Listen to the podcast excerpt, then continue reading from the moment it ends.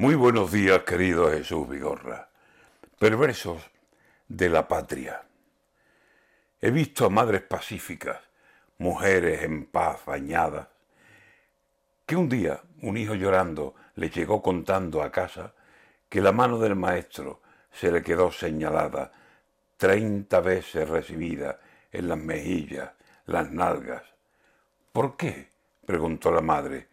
Por nada, madre, por nada, porque no supe explicar todos los ríos de España.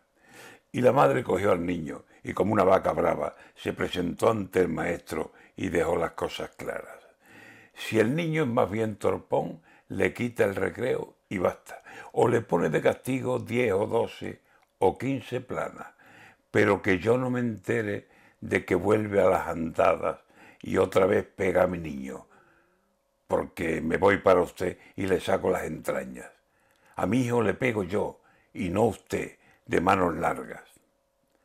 ¿Qué será lo que llevamos por la sangre, por el alma, que casi nada nos mueve a la presunción de patria y basta que alguien la ofenda para que a todos nos salga el salto fiero del tigre, su dentellada, sus garras? La guerra ha dejado claro cuánta gente hay de Ucrania repartida por el mundo. Es verdad que un día se fueron lejos del sol, de su patria, pero la han visto llorar, morir, huir de sus casas y han dicho, a luchar nos vamos con los nuestros por Ucrania. Hacen de manos y pies y de dientes todo armas, luchar para defender a los nuestros, nuestras castas.